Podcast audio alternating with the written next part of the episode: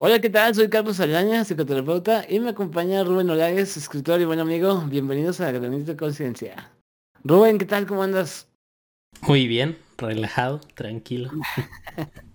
muy bien. Oye, Rubén, este, hoy el tema que vamos a hablar se me hace muy interesante, em, porque puede tener un montón de, de ramificaciones, muchos subtipos, ¿no? Pero pues básicamente queremos hablar de las formas en las que una persona tóxica a veces manda sus mensajes, ¿no? O expresa las cosas que siente. Y pues normalmente es a base de lastimar a otras personas. Hay muchísimos ejemplos, ¿no? Y creo que aquí es donde se va a poner muy interesante porque casos hay montones. Em, te comparto rápidamente. Eh, durante la semana pues la verdad no faltan, ¿eh? Casos así en consulta, yo creo que me toca escuchar todos los días, pero me llamó mucho la atención uno particularmente esta semana, donde me comentaba un paciente que tenía problemas con su novia porque iba al gimnasio.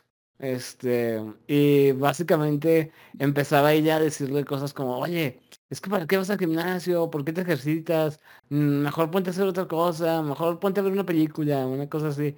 O sea, se me hizo bien interesante porque cómo algo como ejercitarte puede generar un conflicto en una persona, ¿no? Y empezar a pues, querer controlar esto, ¿no? Sí, y fíjate que, algo importante de, de, recalcar en estas cosas es que precisamente estamos hablando de comportamientos tóxicos, de cuando una persona está impidiendo tu crecimiento personal. Porque Aquí estamos hablando de que la persona está buscando mejorar su salud o apariencia por medio del ejercicio y la persona se lo está impidiendo, ¿no? Está como bloqueándolo y eso pues, es algo tóxico, es algo que pues lo está matando de cierta manera, está, está contaminando los pensamientos de esta persona y pues de ahí viene el término tóxica. Digo esto porque no porque una persona este, o una pareja tenga como conflictos en cuanto a ciertas áreas o sea, los, las parejas, las personas y las relaciones son muy complejas, ¿no? Entonces, sí, como hacer el, el, anuncio, ¿no? De estamos hablando específicamente de comportamientos tóxicos y de manipulación. Y, no significa que, que, la audiencia o que los ejemplos que vamos a usar apliquen a la audiencia, ¿no?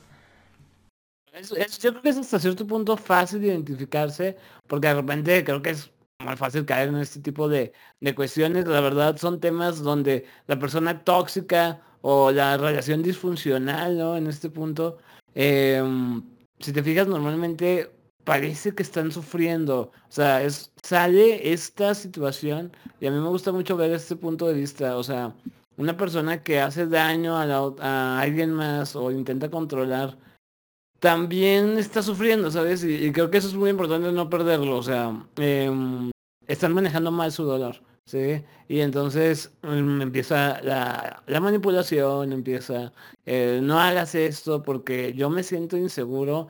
Obviamente es una inseguridad que tienes que hacerte responsable tú mismo, ¿no? De esa, de esa inseguridad. Pero pues, este tipo de emociones son tan pesadas que creo que lo primero que hacemos es echarse al otro, ¿no? Entonces, eres tú el que tienes que cambiar, no soy yo. o sea, eh, otra, otra frase tóxica muy, muy común es esa, ¿no? pues es que no es que yo no confíe en ti, es que no confío en los demás. ¿no? O sea, como si yo no soy el problema, eh, no eres tú, son, es el mundo el que está problemático y no nos hacemos responsables de lo que nos toca, ¿verdad? Este, a veces verlo es muy difícil. Sí, totalmente, porque creo que como un, una insignia de, de comportamiento tóxico es eso que mencionas, de quitarme la responsabilidad y echársela a alguien más, ¿no? Como por ejemplo esto de, de, de ir al gimnasio. A lo mejor lo que la persona este, eh, quiere comunicar es me siento insegura de, de cómo me veo y por ende el que tú hagas ejercicio me está poniendo presión o, o tengo miedo de perderte ante una persona que yo considere se ve mejor que yo. Y eso es una inseguridad, ¿no? Y puedes hablarlo, se puede hablar, oye, me siento inseguro de estas áreas, pero en lugar de eso prefieren, pues, no vayas al gimnasio, ¿no? Es como... Y, y, ahí es donde está mal, porque estás impidiendo que la persona, pues, sea ella misma, ¿no? Y, y aparte de que puede llegar a ser súper limitante, ¿no? O sea, si caemos en estas dinámicas, este, creo que la vida de cualquier persona puede resultar muy, muy afectada porque poco a poco te vas aislando, ¿no? O sea, para que la otra persona esté bien, si mm, de repente caemos como en esta parte complaciente, empezamos a ceder y todo, pues vamos renunciando a cada aspecto importante de la vida, dejamos de ver amigos, dejamos de salir, dejamos de hacer ejercicio, podemos literalmente dejar de hacer cualquier cosa y eso no va a ser suficiente, ¿eh? Entonces, todo esto, ¿no? Igual de lo que vamos a estar platicando hoy, creo que va a ser algo muy útil para detectar, eh, sobre todo detectar el, este posible patrón, ¿no? De conductas que son disfuncionales, que pues como le llamamos ahorita, pues son muy tóxicas, ¿no? Y que pueden resultar bastante limitantes, ¿va? Sí, totalmente. Incluso como para analizar este un poco más la situación, vamos a, mencionar algunos ejemplos. Por ejemplo, lo que, lo que decías, este. ahorita con, con la apariencia. Ah, es ¿por qué te maquillas tanto? ¿Por qué te pones tan guapo, no? Eh, como si oh, la mejora personal este, fuera, fuera algo malo. Otro ejemplo es por qué te quedas viendo a esa persona. El, caso clásico que incluso se ve mucho en la comedia de en sketches de el mesero, ¿no? El mesero te está haciendo más amable a ti porque de seguro esto. Eh, tener como miedo de, de cualquier tercero que se acerque. Y fíjate, este, este tipo de, celos a veces llega a ser delirante, ¿eh? totalmente. O sea, ya un punto donde se escapa totalmente de la realidad, ¿no? Ya dices, híjole. O sea, se ven amenazas literalmente en todos lados. Parece chiste, pero esa anécdota totalmente me pasó a mí en una, en una consulta. Una paciente me decía que mm, su pareja la celaba incluso con la persona que, el que le despachaba la gasolina, ¿sabes? O sea, amenazas por doquier. Imagínate el nivel de estrés de no poder ni siquiera voltear a nadie porque ya tu pareja está pensando que estás coqueteando, ¿no? Este, o estás, o literalmente porque te interesa, una cosa así, ¿no? Entonces, es muy desgastante para todos los involucrados, ¿no? Tanto para la persona que está siendo sellada como para la persona que está ejerciendo el celo, ¿no? Este, que está por ahí poniendo en práctica toda esa manipulación porque también, o sea, me pongo a pensar y digo, no manches, o sea, eh, qué desgastante pensar que hay amenazas en todos lados, ¿no? Sí, el nivel de ansiedad y estrés que debe de vivir una persona así es, es sumamente agotador, o sea. Sí, sí, no pueden descansar literalmente, su familia es un es una amenaza, llega, te como te digo, llega un punto a ser delirante donde ya se sospecha incluso de familiares, de eh, personas que son literalmente desconocidos y que jamás han tenido contacto en la vida. Entonces, eh, pues no manches, es sumamente, sumamente desgastante para todos los involucrados, ¿no? En estas cuestiones. Y luego, pues, o sea, una, o sea, de manera muy, muy buena, esa frase, ¿no? De es que ¿por qué te arreglas tanto? Y es que a dónde vas a ir? Y es que ¿por qué, por qué pones tanta atención? ¿Por qué te pusiste perfume? O sea, em, cosas que te dices, oye, no inventes, pues, eh, esas cosas tal vez en un momento te agradaban mucho de la persona y ahora son un problema, ¿no? O sea, ¿qué está pasando? ¿Qué está sucediendo? Que precisamente las cosas positivas pareciera que son problemáticas, ¿no? Después, o sea, ahí están unos patrones, pues muy importantes que hay que detectar. ¿Qué otros ejemplos tienes por ahí? Este, antes de, mencionar como otro ejemplo, ah, me acordé con esto que dices de, de un meme una imagen que decía, era un perrito así como acostado, así triste. Oh rayos, vi algo que no debía haber visto en redes sociales, ¿no? Que se puso a stalkear a una persona, buscó esa información deliberadamente y vio algo que no debió haber visto. Voy a esto porque a veces ese tipo de celos o ese nivel de ansiedad llega a estar tan presente en la vida de las personas que se vuelve de cierta manera adictivo y que la gente busca como de ajá, te encaché o ajá, a pesar de que no haya como nada, este, la gente busca todos estos escenarios, ¿no? O se los crea y por eso llega un punto en el que el cajero, el mesero, el despachador de gas, el, repartidor, este, incluso hasta, hasta de, miembros de familia y llega a unos niveles pues patológicos.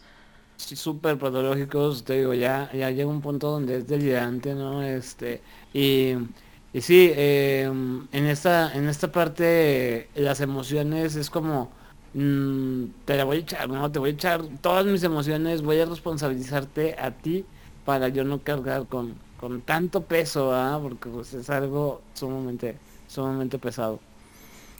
Ahora sí, volviendo a las frases, y de hecho aunado a esto, que una manera bien frecuente de, de justificar estos comportamientos es decir, solo cuido lo que es mío, ¿no? Y hablando de un como sentimiento de, de pertenencia, y pues no, nadie es dueño de nadie. Ajá, sí, este, o deberías de hacer las cosas como, como yo digo, como yo quiero, porque pues eres mi pareja, ¿no? O sea, ese sentido de pertenencia de propiedad casi casi, ¿no? Este, donde queremos manejar al otro. Y, y sí, em, una, una que me topo muy frecuente y yo creo que es de las más eh, famosillas, ¿no? Es el, ah, ya vas a exagerar, ya vas otra vez exagerado, ¿no? Este, o, ah, ¿cómo te gusta el drama, no? Y, ah, ya vas a empezar otra vez. O sea, este tipo de comentarios que como que rechazamos las emociones de, de la otra persona, ¿no? Donde eh, ¿sabes qué? Ya no te quiero ni escuchar. O sea, no me interesa ni ponerme en tu lugar y todo esto. Entonces empezamos a invalidar cualquier tipo de pensamiento, emoción, situación que la otra persona nos esté intentando comunicar, ¿no? Es la típica emoción de fastidio, ¿no? De que, ay, otra vez, ¿no? Este, Ya vamos con lo mismo. Entonces, pues se acaba de manera tajante la empatía, no hay un punto de comprensión hacia la otra persona y entonces te puede hacer sentir como si estuvieras mal por sentirte mal, Ese yo creo que es la, el fundamento, bueno, una de las cosas fundamentales de, esta dinámica, que um, pareciera que estoy mal por sentirme triste, por sentirme enojado. Eh, te doy a entender eso, básicamente. Sí, de hecho, como en redes sociales el, el, tema del gaslighting es como muy relevante hoy en día. Este, y pues básicamente el gaslighting es, es un método de manipulación, ¿no? Es cuando haces precisamente eso que mencionas, hacer tira a la persona culpable. O sea, todavía que tú le estás poniendo ese estrés en la vida, todavía llegas y le dices, ay, pues que eres bien dramático, ¿no? Este, o madura porque, no sé, y le echas la culpa y es eso, invalidar lo que la persona dice, piensa y siente para seguir saliendo con la tuya. Sí, y que de verdad, ¿eh? a veces, eh, no solo lo vivimos en situación de parejas, es frecuente vivirlo como en situación de pareja, pero esto se ve en la sociedad de manera muy generalizada. Podemos ser muy crueles con, las personas en ocasiones. Eh, a mí me, me, lo he topado frecuentemente con personas que están pasando por una situación, por ejemplo, de, de ansiedad. Este, algún cuadro de ansiedad, ataques de pánico, cosas así. La familia empieza a invalidar mucho, ¿no? Y de que, ay, vas otra vez, ¿cómo te gusta el drama, no? Y es que hasta parece que te encanta estar así. O sea, mensajes de este tipo de padres, hermanos, familia, ¿no?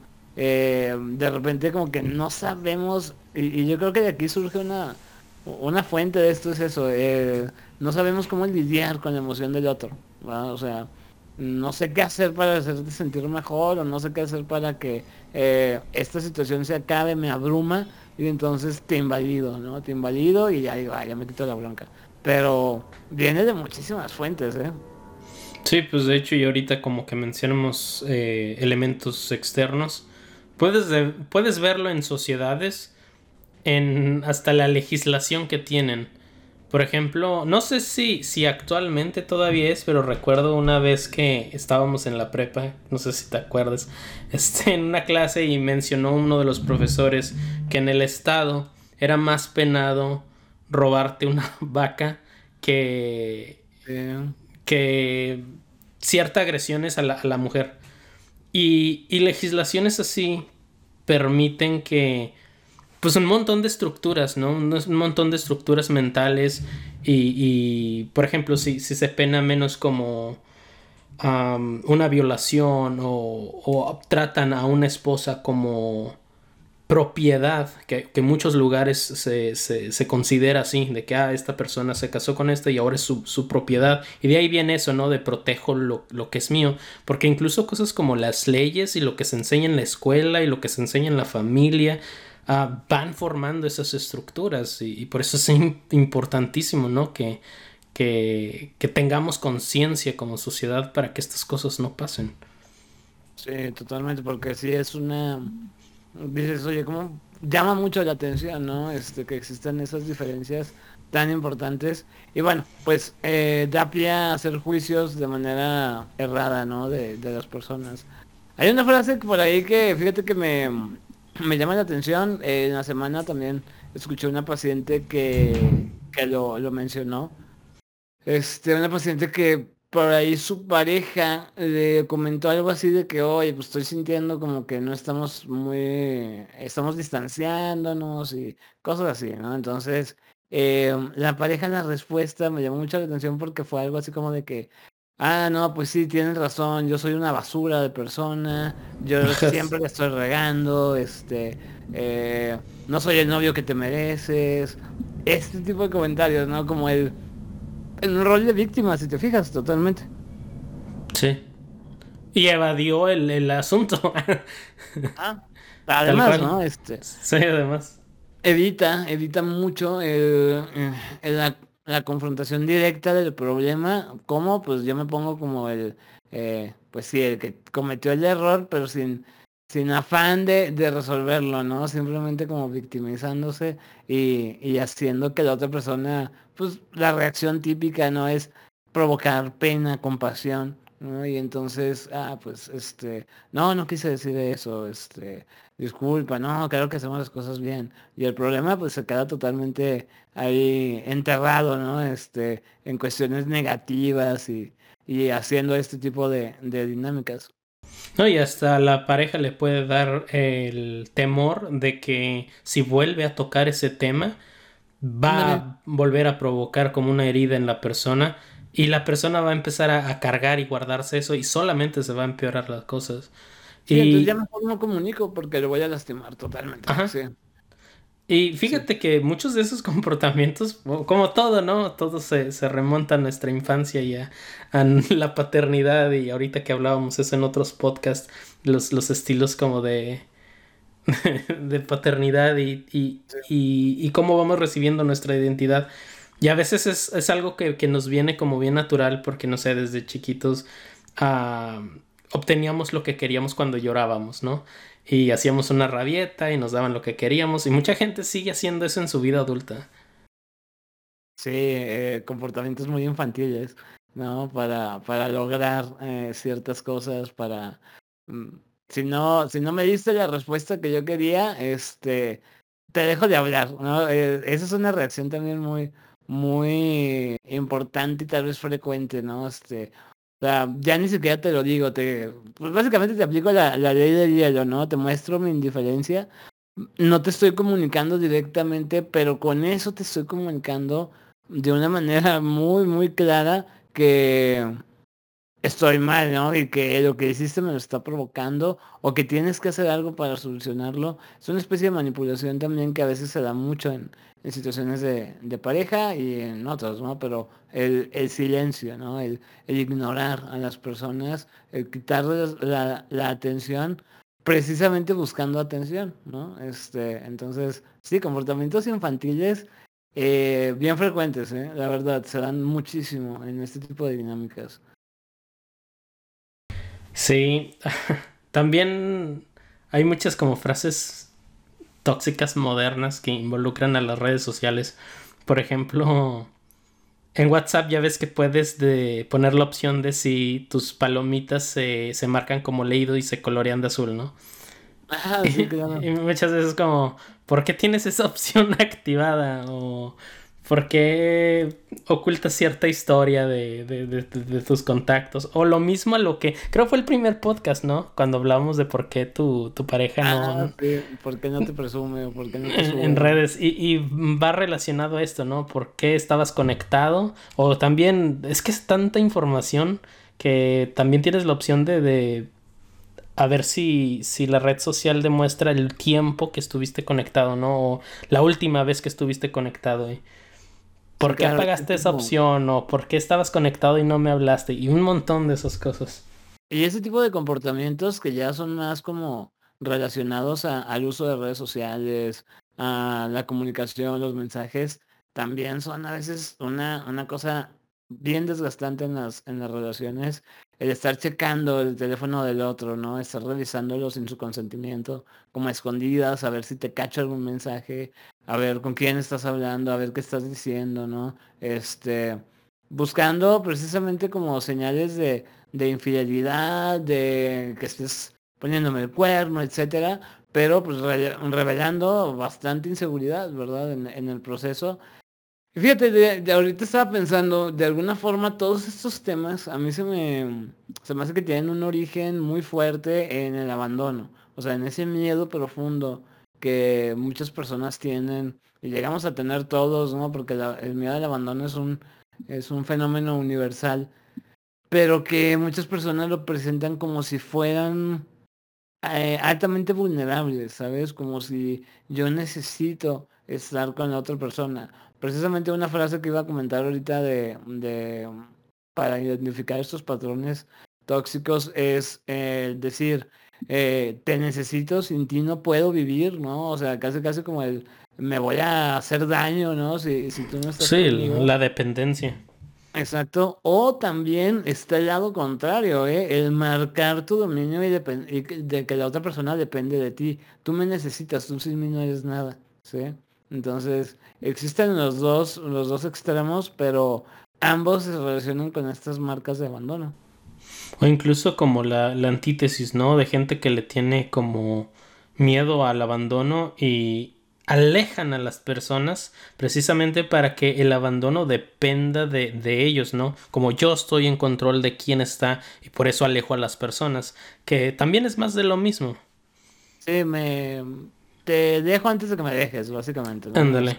Entonces, es, eh, son patrones o son formas de lidiar con este tipo de miedo. La palabra abandono en particular eh, tiene connotaciones bien interesantes, ¿no? Porque si te fijas, eh, a un adulto funcional no puedes abandonarlo, lo puedes dejar solo, ¿sí? A un adulto.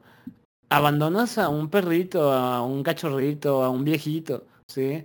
Este, la palabra abandono implica que estás altamente indefenso, vulnerable, que no tienes recursos para lidiar con la amenaza, ¿sí? con amenazas, con el mundo, etcétera. Pero me, es un sentimiento que a pesar de que seguramente hay muchísimos adultos que hemos sentido esta parte del abandono, a pesar de que somos totalmente funcionales. Simplemente no nos damos cuenta de eso. O no, no nos queremos hacer responsables de nosotros también, ¿verdad? A pesar de tener toda la, pues sí, toda la, la capacidad de hacerlo. Es, estamos evitando eso y de verdad te puedes sentir como un cachorrito que acaban de abandonar en medio de la calle sin ningún tipo de defensa, cuando tal vez ya no eres esa persona indefensa o esa persona vulnerable.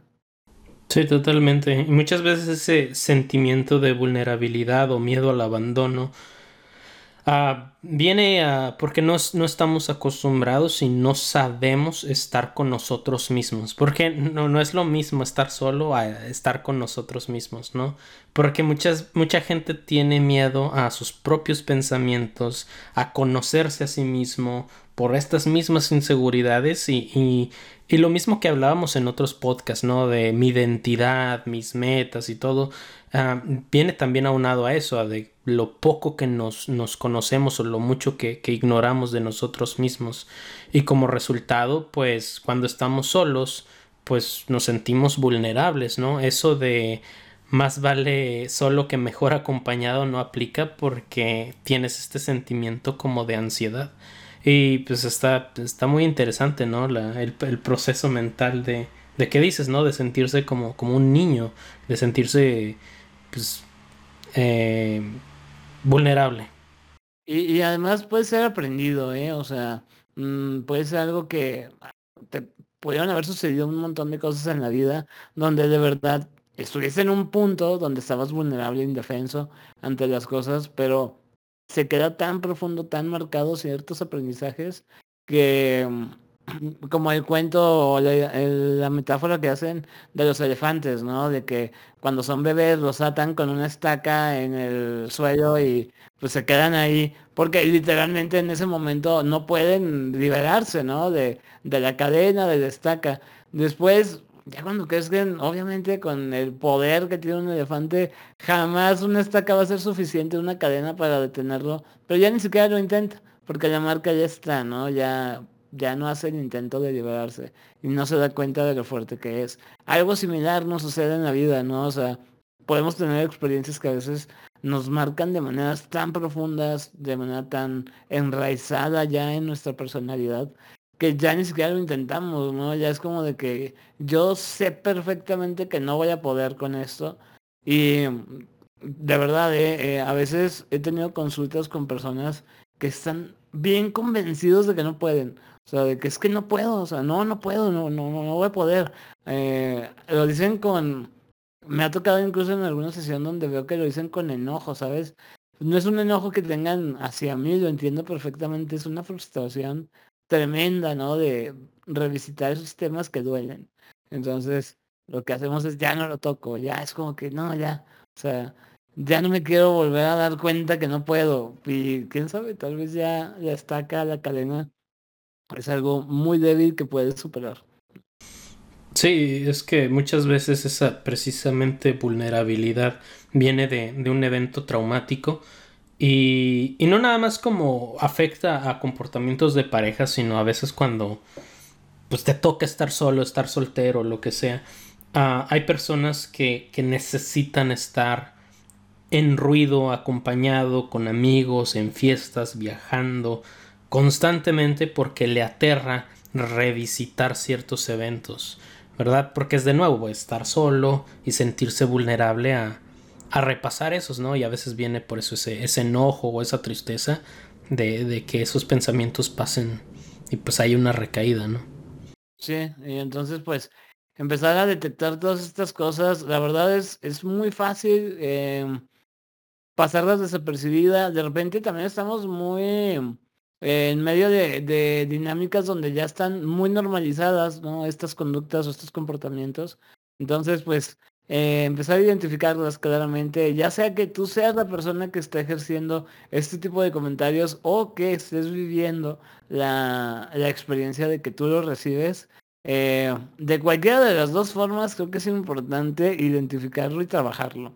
O sea, y como, como ahorita lo, lo mencionábamos al principio, si acaso no tú eres la persona que tienes esta inseguridad o estos miedos o de repente puedes eh, hacer conciencia y reconocer que estás manipulando, lastimando, limitando a tu pareja, eh, eres un ser humano y estás sufriendo. O sea, yo creo que eso es muy importante que, que, lo sepamos, ¿no? O sea, que las personas que están pasando por eso están sufriendo, no justifica de ninguna forma las agresiones, los... Eh, eh, pues sí, las conductas violentas que puedan llegar a tener, no las justifica, pero creo que si partimos desde el punto de vista de que están sufriendo, se vuelve algo que ya podemos empezar a trabajar, ya podemos empezar a, pues, cambiar, ¿no?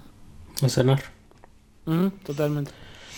Fíjate, a veces estos comportamientos están tan arraigados en una persona o en una sociedad que no sé si, si si mucha gente conoce esto, pero en Estados Unidos se tiende a, ¿cómo decirlo? Pues romantizar y sexualizar a, las personas latinas. Y menciono esto porque a veces esos prejuicios vienen con ciertos rasgos. Y es hasta una, una, persona, un, un, personaje, un meme, como lo quieras decir, eh, la latina loca, de Crazy Latina, ¿no? Que es esta mujer súper celosa, súper insegura, que te checa el celular. Y, o sea, ¿qué, ¿qué, tan grave es el problema y qué tan internalizado que incluso otra, cuando ese es, esas personas son expuestas a otra cultura, pueden notarlo, ¿no? Y se vuelven como parte de, de, de la cultura, parte de, de contenido audiovisual y, se va pasando esa idea, ¿no? Y perpetúan pues el, idea de así somos y pues nunca vamos a cambiar, no es que así soy y de nuevo eso el de no puedo cambiar y no puedo y todas estas cosas. Sí, sí, sí, fíjate, incluso hay estereotipos, ¿no? Ya, ya bien marcados en esa parte. Y pues sí, pues eh, frases hay muchísimas, ¿no? Formas de reconocer esto. Ahorita eh, acabo de encontrar también otros muchos ejemplos por ahí que pues básicamente nos hablan de lo mismo, ¿no? ¿Por qué no me contestas si estás en línea? ¿Por qué vas al baño con tu celular? Mándame tu ubicación por WhatsApp.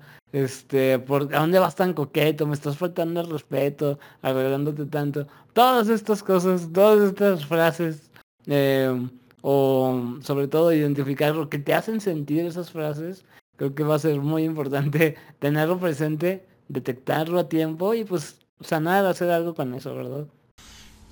Sí. Pues, conclusiones. Pues bueno, este, mm, la importancia de pedir ayuda, si, si están pasando por situaciones así, la verdad, este, dense la oportunidad de pedir ayuda. Creo que mm, por ahí va el, el poder superar estas cosas, es reconocerlas, ponerles nombre, pero si te quedas ahí no va a ser suficiente. Tenemos que hacer algo, ¿no? Darte un clavado hacia adentro y pues empezar a, a reorganizar todas las cosas que anden por ahí. Por mi parte, yo creo que es muy importante en estos temas dos cosas. La primera es conocerse a uno mismo, porque de entre mejor conozcamos cómo pensamos, más flexibles vamos a, eh, para entender cómo piensan los demás. Y la otra es cuestión de empatía, ¿no? También este ponerse en el lugar de la persona y, ver que a veces esos comportamientos no los hacen con, fin de dañarnos o, por inseguridades y que tanto uno como la otra persona pues también están lidiando con sus propios problemas e inseguridades y, hay veces que, la comunicación mejora por, por cuestión de empatía, ¿no? Y como en todos los demás temas y podcasts pues no olvidarse de tener un granito de conciencia.